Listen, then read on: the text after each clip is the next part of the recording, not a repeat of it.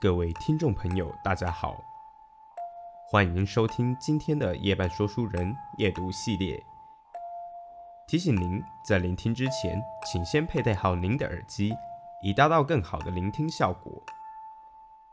故事即将开始，祝您有个美好的夜晚。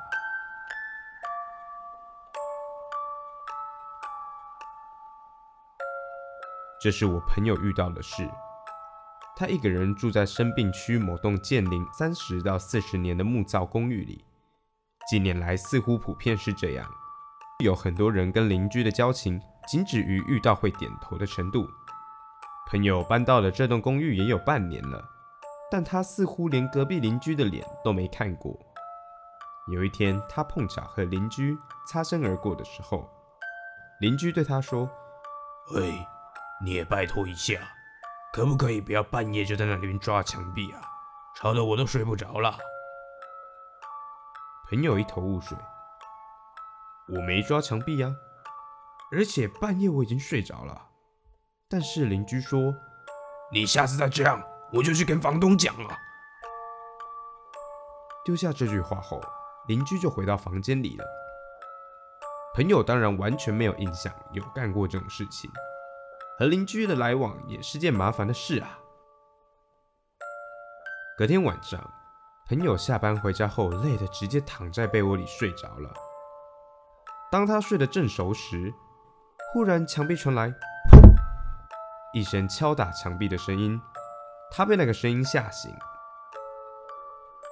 睡眼惺忪的朋友抱怨说：“隔壁的在干嘛？大半夜的敲什么墙壁呀？”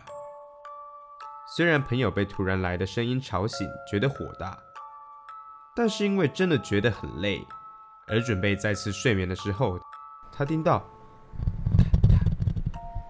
咔咔，好像在抓东西的声音，是老鼠吗？朋友环顾了一下只靠月光洒入而显得昏暗的房间时，发现刚刚隔壁邻居敲打的那面墙壁旁。有个五岁左右的小男孩面对着墙壁坐着，然后那个小男孩不断的用手抓着墙壁，发出咔咔咔咔的声音。朋友吓得动弹不得。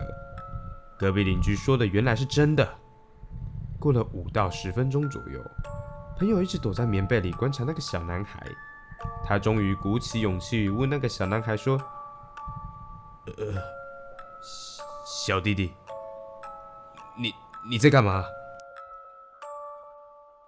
然后那个小男孩转头对朋友说：“我妈妈在里面。”故事结束。如果喜欢这个系列，欢迎订阅我的 YouTube 频道，或者关注我的 Podcast 频道。那么，我们下次。再见。